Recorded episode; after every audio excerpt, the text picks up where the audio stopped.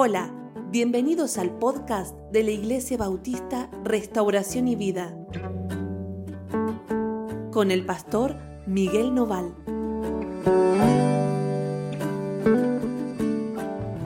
Hola, Dios los bendiga.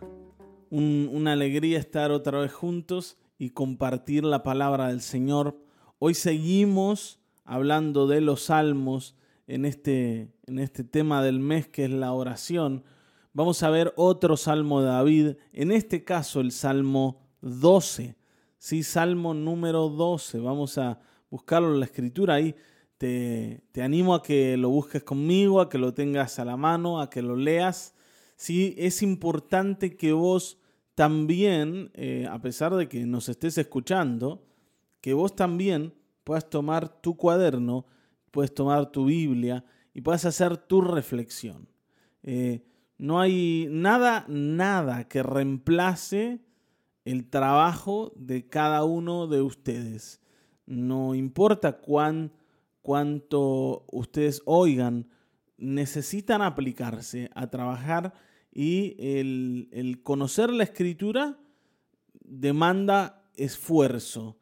Y conocer la escritura, por otro lado, me salva y me previene de cometer un montón de errores. Si yo quiero construir en la vida cosas firmes, necesito poner bases firmes. Y esas bases firmes tienen que ver con las palabras de Dios, tienen que ver con los pensamientos del Señor. E, este salmo incluso nos va a hablar un poco de esto.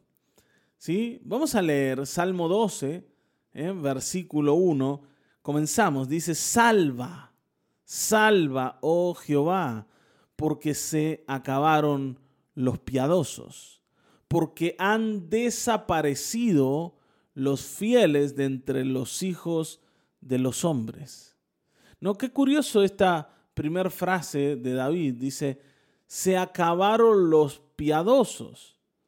O sea, la gente buena, para decirlo así, el, el, hombre devoto, la mujer devota, fiel, eh, incluso podríamos poner como santo, dedicados a Dios. La gente que quiere buscar al Señor se acabó. No hay nadie que busque a Dios. No parece como que estuviéramos en esos tiempos. No, la gente está dejando de mirar a Dios. Estamos abandonando al Señor.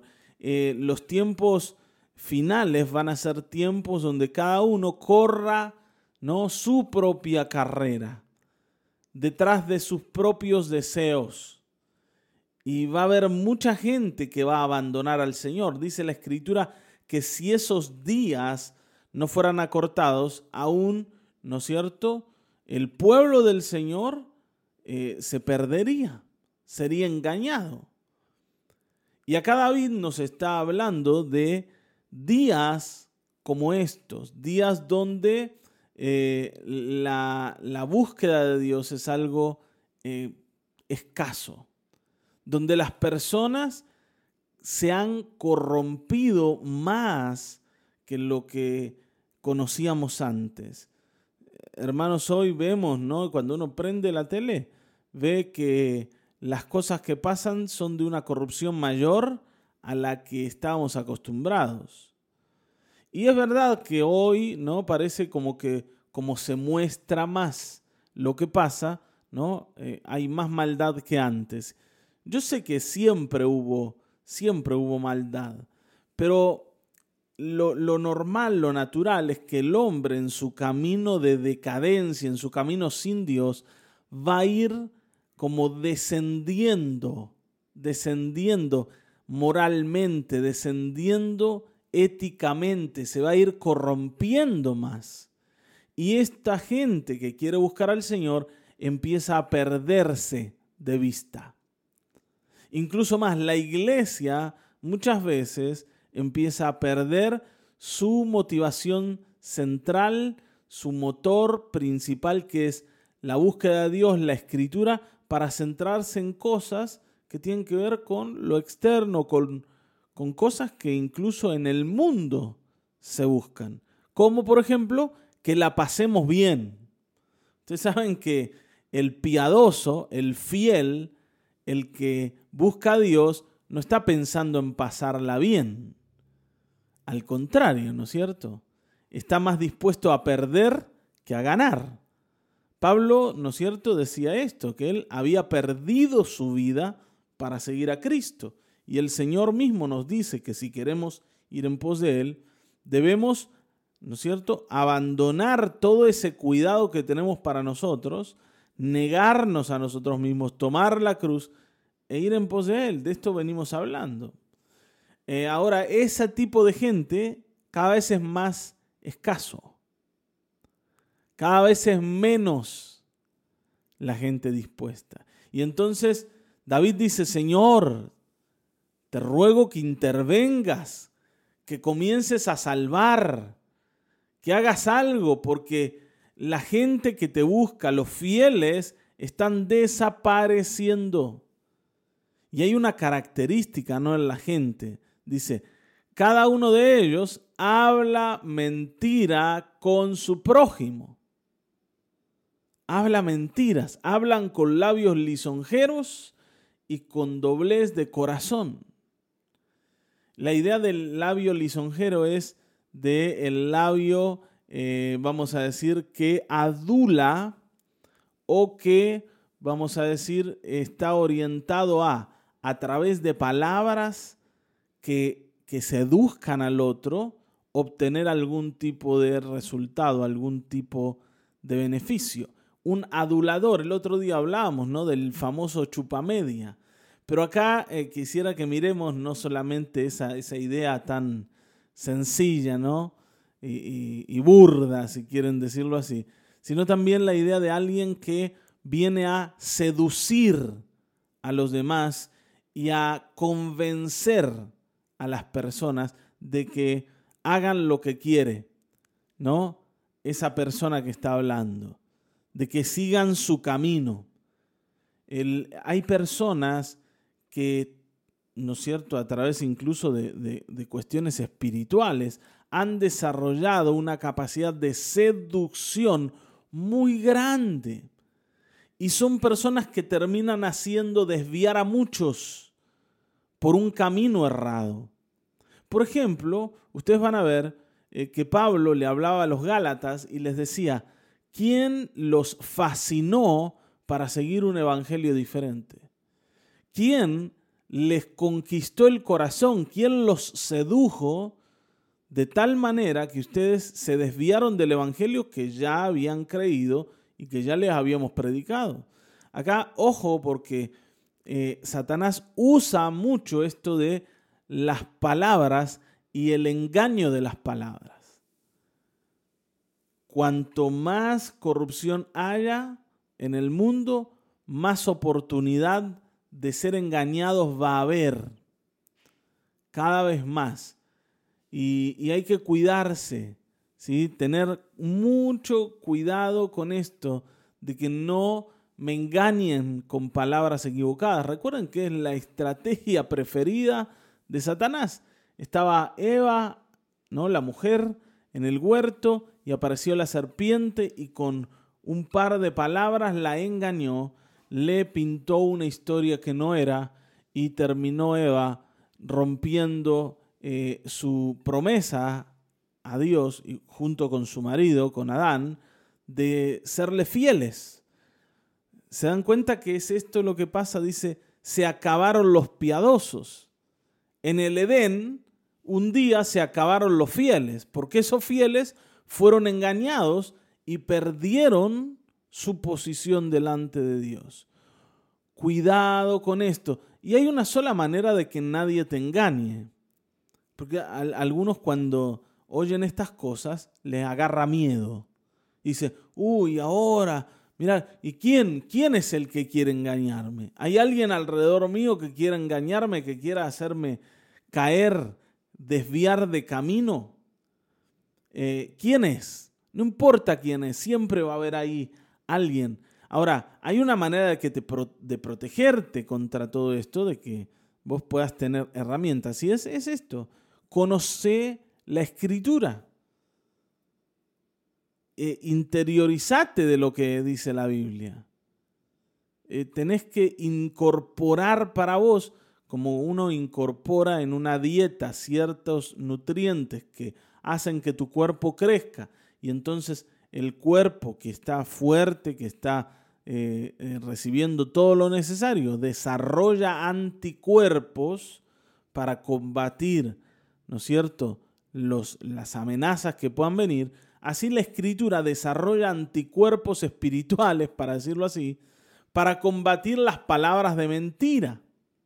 Una iglesia que no tiene clara la escritura fácilmente cae en cualquier engaño, en cualquier palabra lisonjera, con cualquier profecía eh, un poco así, con, un poco de dulzura, con un poco de miel, ¿no? Algunas profecías que te, que te prometan, ¿no es cierto?, el, éxito, el, ¿no? que te digan que vas a, a levantarte y vas a salir adelante y va a haber una super bendición para vos, te puede hacer desviar de, por ejemplo, un tiempo de arrepentimiento que Dios quiere traer a tu vida. Ojo con esto. Está bien, ¿no? ¿Se acuerdan que había un, hay una historia donde los profetas de Israel que estaban, estaban endemoniadísimos, ¿no? Influenciados por los ídolos y por toda esa, esa, esa generación que había dejado a Dios, le van a profetizar al rey que le va a ir bien y que Dios está con él cuando no era así. Cuando Dios en realidad estaba enojado con ese rey. Pero ellos, así como dice acá, con labios lisonjeros, con labios aduladores, con labios eh, eh, engañosos, seductores, le van a decir, no es así, rey, Dios está con vos, pedí lo que quieras, anda la batalla, te va a ir bien. Saca un auto a crédito. ¿eh? El Señor te lo va a hacer pagar antes de tiempo. Después quedas con una deuda terrible. Decís, ¿cómo es que pude creer a esto? Bueno, ojo, conozcamos la escritura, porque si no, vamos a caer en cualquier mentira que Satanás quiera contarnos.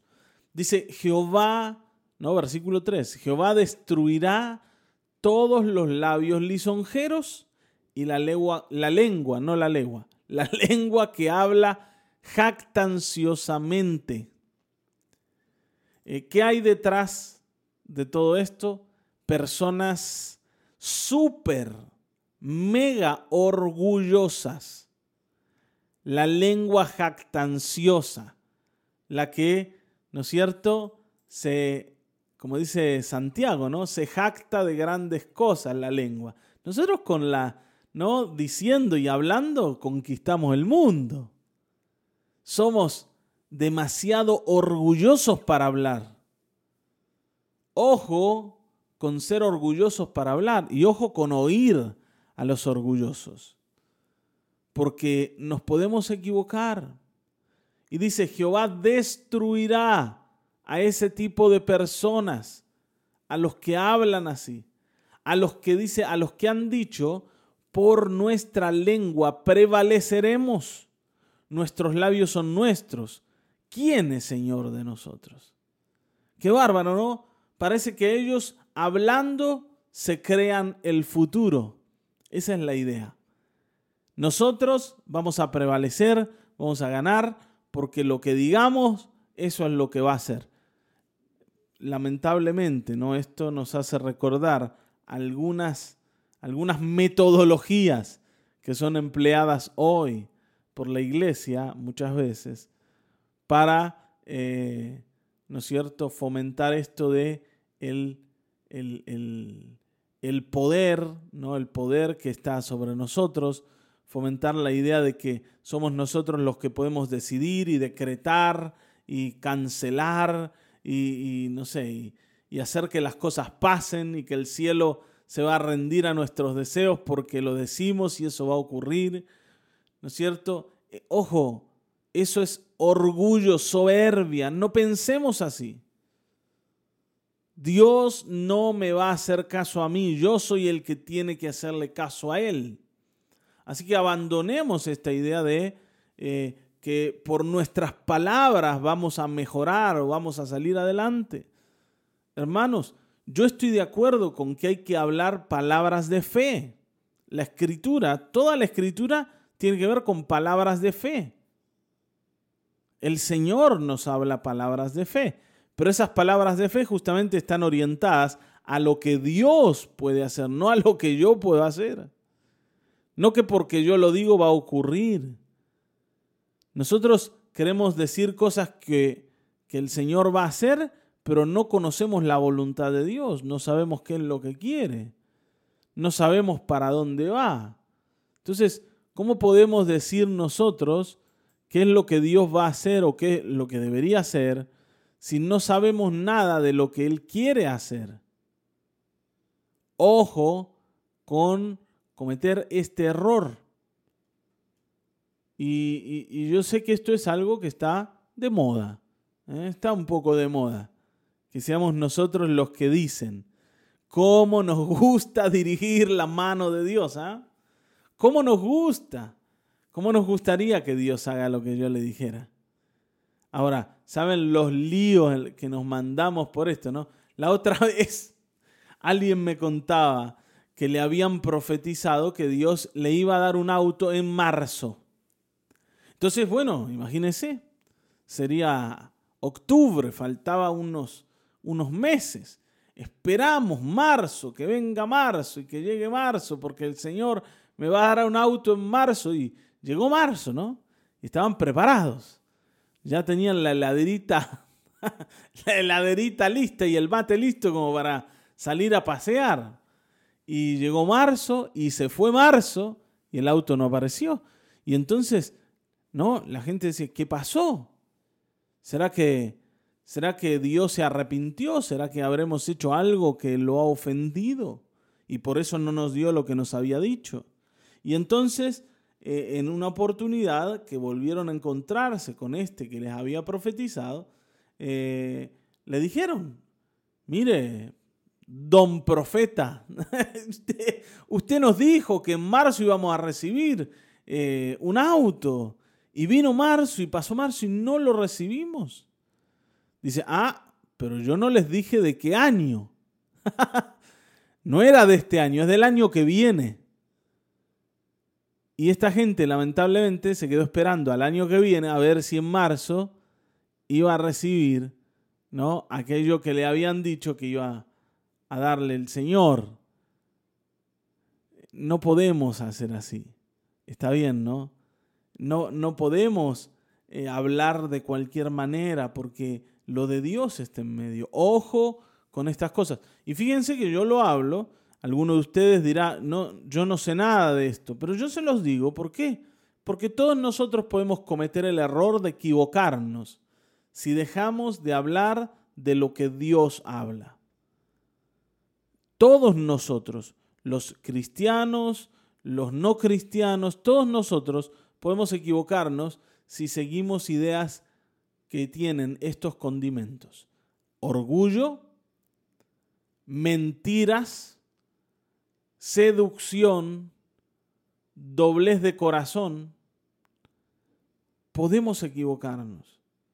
Podemos equivocarnos cuando en realidad nos volvemos orgullosos para ver que estamos yendo por un camino por un camino en donde nos vamos a terminar cayendo.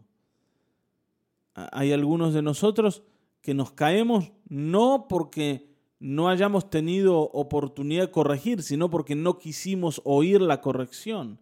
Entonces, es tiempo de cambiar. Dice, por la opresión de los, de los pobres, perdón, por la opresión de los pobres, por el gemido de los menesterosos, ahora me levantaré, dice Jehová. Pondré en salvo al que por ello suspira a los pobres, a los menesterosos. Ustedes saben que si hay eh, personas fáciles de engañar son los pobres, los que tienen necesidades. Y en este caso no quisiera que solo miremos los que son pobres económicamente, sino aquellos que tienen necesidades, los menesterosos, los que necesitan. Siempre que hay una necesidad, va a haber alguien que quiera, apoyado en esa necesidad, engañarte para que sigas detrás de él y, esa persona lo que está buscando es en realidad sacar rédito personal en alguna cosa. Cuando hay una necesidad, hay una oportunidad para que alguien sea engañado. Por eso David dice, Señor, si tú no nos salvas, si tú no salvas al pobre, si tú no salvas al que tiene una necesidad, Señor, lo van a engañar. Se va a perder en un camino de destrucción. Y el Señor oye a David. Fíjense esto, ¿no? Dice, ahora me levantaré, dice Jehová. Pondré a salvo al que por ello suspira. Eh, las palabras de David son importantes delante de Dios. ¿no? Y David entonces reconoce a Dios y dice, las palabras de Jehová son palabras limpias, como plata refinada en horno de tierra, purificada siete veces. Hermanos, si hay algo que no te va a engañar, es la palabra de Dios. Podés fiarte de ella. Yo sé que algunos piensan que la Biblia es un, no, un libro viejo, que se escribió hace un montón de años por un montón de personas que quién sabe qué decían, ¿no? Y entonces eh, sentimos que esto es algo natural, pero no lo es. La palabra del Señor es totalmente confiable y vos podés confiar en ella. Y si te apoyás en ella, vas a encontrar verdaderos, verdaderas bases, verdaderos cimientos para construir tu vida. Termina diciendo David, dice, tú Jehová los guardarás. De esta generación los preservarás para siempre, porque cercando andan los malos, cuando la vileza es exaltada entre los hijos de los hombres. Tú los guardarás de esta generación, dice, los preservarás para siempre, porque los malos están cerca y porque la vileza es exaltada entre los hijos de los hombres. Hermanos, cuando vos mandes a tu hijo al colegio te vas a dar cuenta de esto. Los malos están cerca.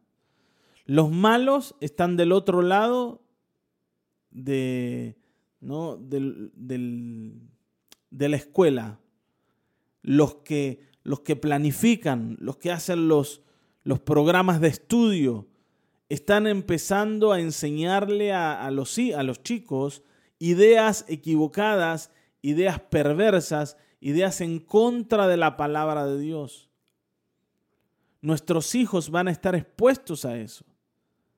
Por eso, la solución no es salir corriendo, no es desesperarse, sino llenarnos de palabra de Dios y esperar en la salvación de Dios, así como lo hacía David. Jehová salva, decía David. Y entonces el Señor dice, yo los voy a salvar. Y David decía, a su vez, tú los vas a salvar. Está bien, ¿no? Se dan cuenta, ¿no? David clama, Dios responde y David afirma eso que Dios va a hacer. No se trata acá de profetizar nada extraño, se trata de poder ver lo que Dios quiere hacer en tu vida. ¿Qué es lo que quiere hacer? Que lo quiere quiere que lo conozcas, quiere que lo descubras, quiere que le abras la puerta de tu corazón para que Él pueda entrar, que te abras a la palabra de Dios, abras tu mente, tu entendimiento para que te transforme. Este es nuestro tiempo. El Señor va a salvarnos. Los engañadores no van a poder hacernos caer, pero sostengámonos sobre la palabra de Dios, sobre el conocer su voluntad, no hagamos cosas por orgullosos, sino asegurémonos que es lo que Dios quiere y sigamos adelante confiados en que es Dios el que nos va a preservar la vida. Padre Celestial, gracias por este tiempo, gracias por este momento en donde podemos estar juntos y tomar la escritura y hacerla parte de nosotros. Señor, hacerla sabiduría, hacerla conocimiento y Señor, eh, colocarla sobre el fundamento en nuestra vida. Que lo que construyamos sea firme, que no caigamos frente a los engaños, frente a la seducción de hombres malos, de palabras erradas y equivocadas, así como cayó Eva, cayó Adán. No queremos caer como ellos. Mira, Señor, que en nosotros, en tu pueblo, en tu iglesia, siempre encuentres personas que quieran honrarte, personas que quieran seguirte, que siempre, siempre encuentres aquellos que deciden entregar su vida para que tú seas exaltado. Señor, no queremos ser uno más dentro de los que se desvían, sino queremos ser uno más dentro de los que se consagran y los que se dedican a ti. En el nombre de Jesucristo. Gracias Señor. Amén. Amén. Amén. Hasta aquí hemos llegado. Nos volveremos a encontrar en el próximo episodio de Mañanas de Restauración y Vida. Dios te bendiga.